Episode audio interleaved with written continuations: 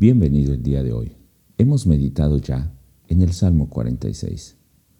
Y aunque es un canto, que es para funeral, para un tiempo de duelo, de luto, realmente las palabras de este salmo son hermosas, porque da consuelo, porque anima, porque hace ver quién es nuestro Dios.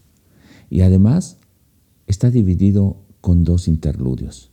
En la versión 60 tú encontrarás que dice eh, al final de un verso, Selah.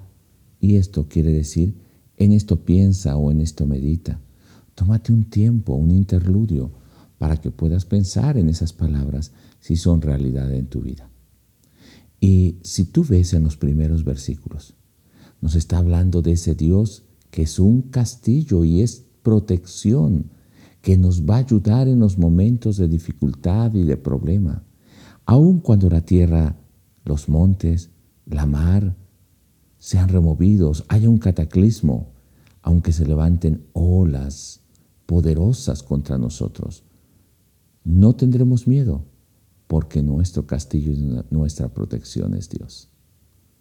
Finalmente, este canto de tiempo para luto, debe ser una esperanza para aquellos que han perdido un ser querido, para aquellos que están enfrentando una dificultad. Pensar que Él es también nuestro consuelo. Él es el Dios del universo, pero es, Él es el refugio, no solamente para nosotros, sino para todos los pueblos. Entonces, cuando nos acercamos, veamos las maravillas de Dios. Finalmente, reconozcamos esa grandeza de Dios, reconozcamos como el único Dios. Es Dios del universo, pero es Dios de su pueblo. Es Dios que está con nosotros como castillo en momentos de dificultad. Que no falte en tu vida la confianza en este Dios todopoderoso.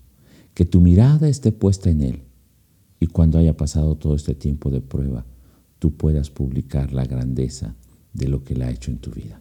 Y puedas tener la confianza que aun si Él te llamase en este día a su presencia, es mejor estar en su presencia y Él nos dirigirá aún después de la muerte. Dios bendiga tu vida grandemente.